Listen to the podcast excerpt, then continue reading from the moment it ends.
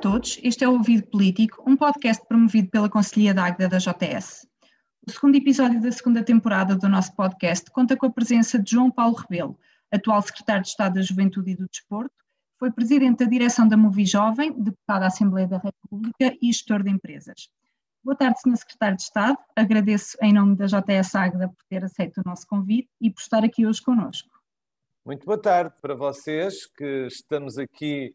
nas perguntas e no som, Beatriz e Gonçalo, mas boa tarde para todos que nos venham ouvir e um cumprimento e uma saudação muito, muito especial à Juventude Socialista da Águeda e, sobretudo, eh, também agradecimento, obviamente, pelo convite que me fazem, mas, sobretudo, por esta iniciativa eh, que já vai na segunda temporada, portanto, à partida, depreende-se que a primeira foi um sucesso que valeu a pena repetir. eh, e, e por, eh, por, os convidados que têm trazido, as temáticas que têm debatido e, e, naturalmente, pelo envolvimento que isso faz eh, com que os jovens tenham nestas matérias. Chama-se participação, é algo que eu, enquanto Secretário de Estado da Juventude e do Desporto, prezo muito, muito, muito, particularmente na área da juventude e seguramente vamos ter a oportunidade para falar sobre essa necessidade e reforço que há da participação dos, dos jovens.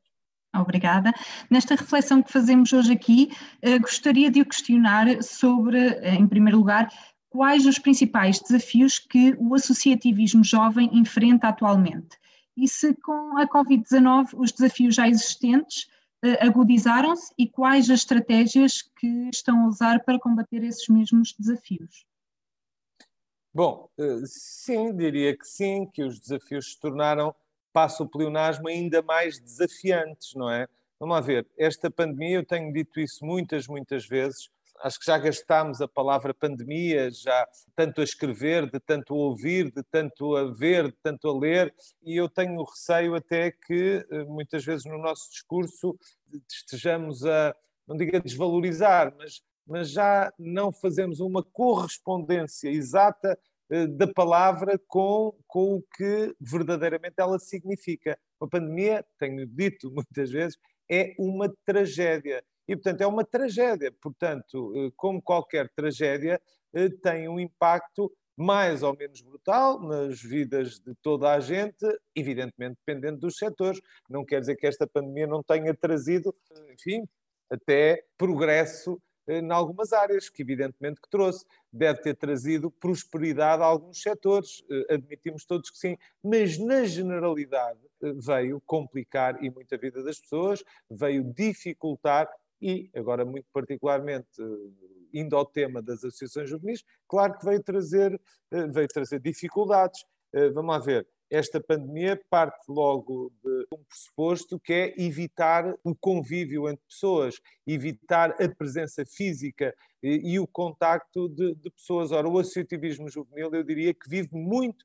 e, sobretudo, disso. Se há altura na vida em que nós privilegiamos o convívio social, em que privilegiamos estar com amigos, estar com colegas, estar com camaradas, estar no fundo a trocar experiências, a partilhar conversas, eh, vidas e vivências, é eh, naturalmente nesta, nesta altura da juventude. E por isso, evidentemente, o associativismo juvenil está a ser prejudicado por esta, por esta pandemia. Outra coisa diferente é dizer que o associativismo juvenil tem sabido responder bem aos desafios que esta pandemia tem lançado. E porquê? Bom, muito também porque, quando falamos de jovens, estamos a falar, eh, sobretudo e na sua maioria, de, como agora se diz, nativos digitais. Ora, para nativos digitais, estarmos em videoconferências, estarmos a interagir com as novas tecnologias é relativamente, já seria relativamente habitual, eh, seria também relativamente simples e, portanto, não tivemos eh,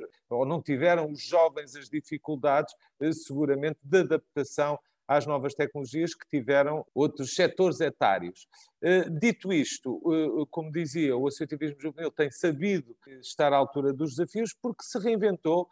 porque lançou, se lançou a si próprio desafios de continuar a apelar à participação e ao envolvimento dos jovens, ainda eh, que limitados eh, a essa, essa participação física. Costumo dizer muitas vezes que pior que a imodéstia também pode ser a falsa modéstia, e portanto, sem falsas modéstias, o Instituto de Desporto e da Juventude, enquanto, enquanto instituto público para a implementação das políticas eh, públicas da juventude e desporto, também fez a sua parte, também tem ajudado E quero aqui dizer que no ano 2020, apesar da pandemia e sem embargo ter acontecido esta, esta tragédia, a verdade é que executou 98%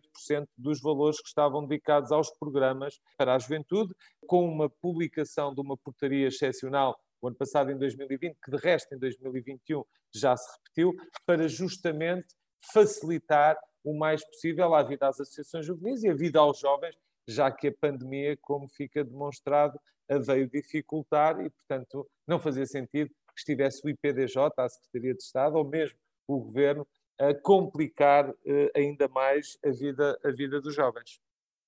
Eh, relativamente à alteração do associativismo jovem, à, à, alteração da lei do associativismo jovem, que impõe cotas mínimas na direção, na direção efetiva das associações por parte dos jovens, eh, sente que foi um empoderamento para os jovens ou, pelo contrário, veio dificultar a manutenção das associações já existentes por não conseguirem cumprir os requisitos mínimos. Eu pergunto isto porque no nosso Conselho de Águeda, por exemplo, eh, constatamos, andámos a consultar números e constatamos que temos apenas três associações inscritas no RENAS.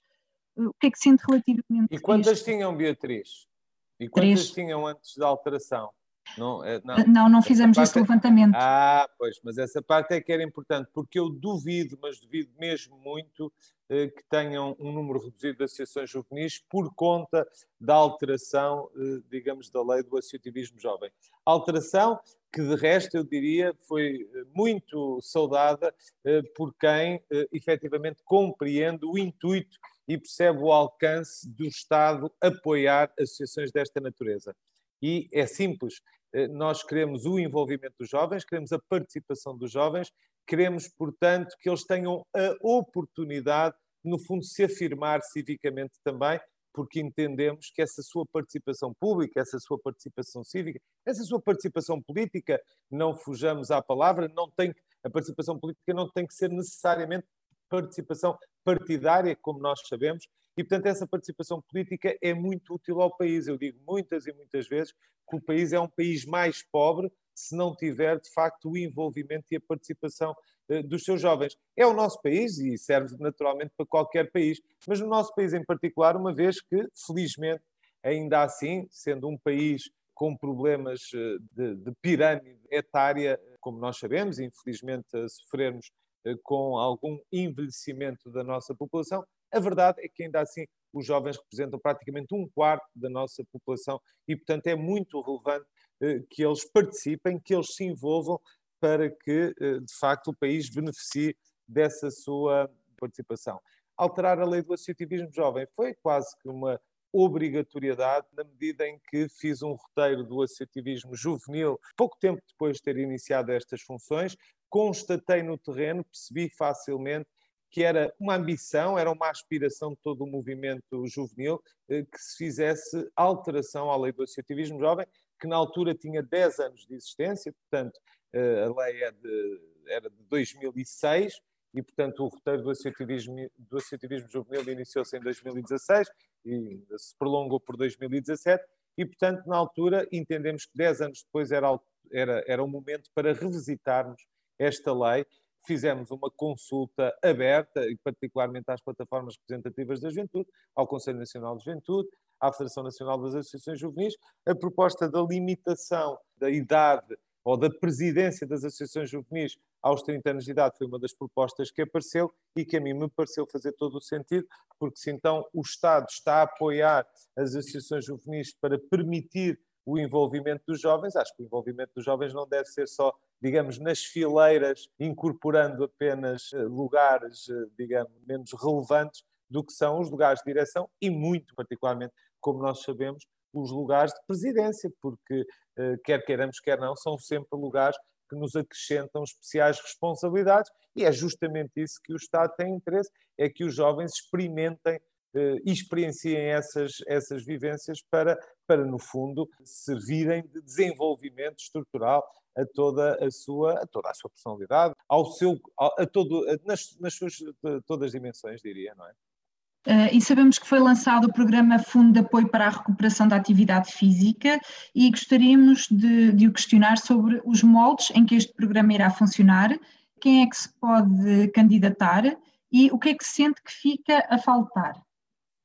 Mais uma vez voltando a esta ideia de que a pandemia é uma tragédia, foi uma tragédia também, infelizmente, para, para o desporto. Nós, no desporto, enfim, se a atividade que muitas das vezes, eu diria até na esmagadora maioria das vezes, pressupõe contacto físico, é justamente no desporto, enfim, excetuando naturalmente as modalidades individuais e mesmo eh, nas modalidades individuais eh, nem todas permitem o afastamento físico e, e, portanto, e particularmente o uso de máscara, enfim, eh, todas estas orientações que hoje já nos vamos habituando a viver com elas, eh, mas que na verdade alteram o nosso modo de vida e alteraram a nossa participação também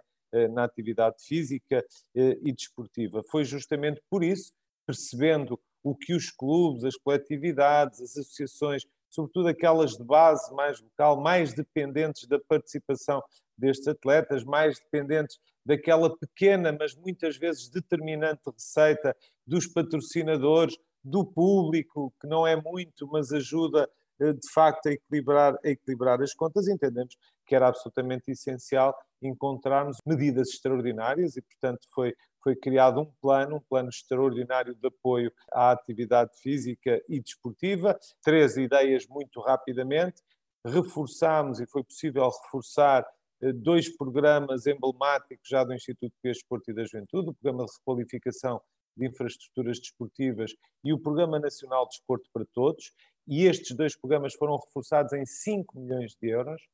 conseguimos e estamos a trabalhar justamente para, para, para podermos disponibilizar uma linha de crédito o mais depressa possível no valor de 30 milhões de euros para as federações desportivas e mais outros 30 milhões de euros que esses serão dados absolutamente a fundo perdido, portanto será financiamento público direto aos clubes, particularmente de base local, em que, eh, portanto, temos um total aqui de 65 milhões de euros no fundo de apoio a este setor, para que eh, possamos retomar a atividade desportiva, sobretudo com o objetivo de não termos perdido ninguém pelo caminho, não termos deixado ninguém para trás e, portanto, naquela lógica das crianças e dos mais jovens, que este ano se podem ter habituado, eh, ganhado, no fundo, novos hábitos e hábitos eh, não tão saudáveis como, como a prática desportiva e a atividade física, portanto, tenham-se, para aqueles que se tenham quedado mais pelos sofás,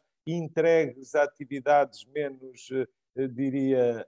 menos, menos físicas e menos ativas. Eh, portanto, a, verdade que o objetivo que temos é recuperá-los e é, tanto quanto uh, possível, naturalmente, o mais depressa possível, termos não só o número de pessoas que tínhamos em atividade física e prática desportiva antes mesmo desta pandemia, mas eu tenho a, exposta, até porque vou partilhar convosco, esperança de que possamos mesmo aumentar esse número de um, praticantes. Bem, tivemos aqui excelentes notícias, não é, relativamente à aposta que o Governo fará nesta, nesta área. E sabendo que o, que o desporto amador, que é muito praticado pelos jovens, eh, teve uma longa paragem com o confinamento. O governo tem dados sobre o impacto desta quebra sobre a saúde mental e física dos jovens? Não, infelizmente, enfim, dados reais e muito concretos não temos. Há dados que eu quero também chamar aqui a atenção, eh, porque foram propalados e, enfim, partilhados por alguma, por alguma imprensa eh, no nosso, no nosso país, pela comunicação social, mas que, que são. Eu não estou a contestar esses dados, eh, estou apenas a alertar para a interpretação desses dados. Nomeadamente, chegámos todos, provavelmente, a ler eh, notícias e a ver notícias explicando que havia quebras de, de atividade na, na, ordem dos 70% e 80%, porque essa era a quebra dos eh, filiados nas respectivas federações desportivas. Ora, o que é que eu quero com isto dizer eh, eh, quando falava da interpretação destes dados? Uma coisa é eu ter deixado de estar federado numa qualquer modalidade. Porquê? Porque não me faz sentido estar ter um custo, não é? A pagar eh, para não haver competição e, portanto, eu não ter vantagem nenhuma em manter a minha ligação a uma determinada federação desportiva, porque objetivamente eh, filio-me e, portanto, estou eh, pago uma cota para estar numa determinada federação, quando tenho competição, e é óbvio que tem que ser, naturalmente obrigado. Ora, se eu não tenho competição, porque é que é de estar a pagar? Isto não quer dizer que eu não possa estar a fazer alguma atividade física, que eu não possa até estar a desenvolver algum treino mesmo desportivo. Uma coisa é não estar a competir, outra coisa é estar parado, completamente parado. E, portanto, era isto que eu queria distinguir, porque a determinada altura, enfim, há sempre visões mais, mais, mais tremendistas de tudo o que nos acontece, e, e houve a determinada altura enfim, lançaram-se números verdadeiramente tremendos, porque, enfim, nós temos quebras na atividade física e na prática desportiva de 70%, 80%, 90% até em alguns casos, seria verdadeiramente dramático. Não acho que tenha sido isso que aconteceu, eh, ou melhor, eh, terá acontecido de, de, facto este, este desligar de determinadas federações, mas esse é o que temos agora como objetivo, é retomar essa ligação às federações esportivas, eh, mas tenho a certeza que não aconteceu, não aconteceu, atenção, nestes níveis de quebras, terá acontecido quebra da prática desportiva, isso é evidente, terá acontecido quebra de alguma atividade física, também não terei grandes dúvidas, mas não, eh, digamos, nestes, nestes números, nestas dimensões. Eh, até porque, como se lembrará a Beatriz e todos quantos nos estejam a ouvir, o governo, desde a primeira hora, eh, quis garantir que, mesmo naqueles confinamentos mais restritivos que tivemos e que vivemos logo o ano passado, assim que aconteceu esta, esta terrível pandemia, foi-nos sempre permitido o passeio higiênico, portanto, a corrida, a volta de bicicleta, algo que nos permitisse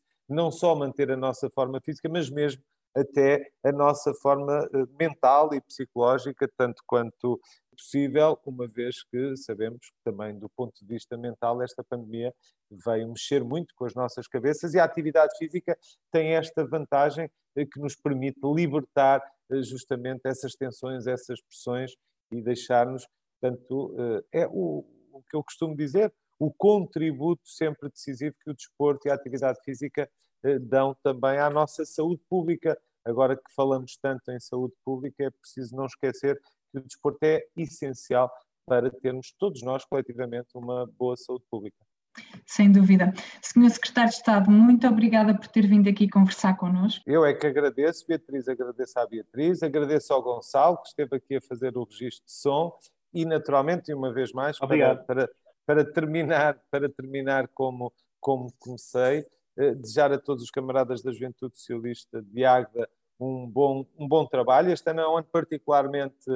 importante, também de envolvimento, sobretudo, das estruturas locais, naturalmente do Partido Socialista, mas da Juventude Socialista. É um ano de eleições autárquicas. Espero que os jovens socialistas em Águeda estejam mobilizados. Espero, sobretudo, eh, que possam encontrar neste ano também razões para sorrir eh, e temos vindo a acalentar esta esperança, porque acho que o pior desta pandemia de facto já passou. Obrigada. O ouvido político regressará no próximo mês com mais um convidado. Obrigada.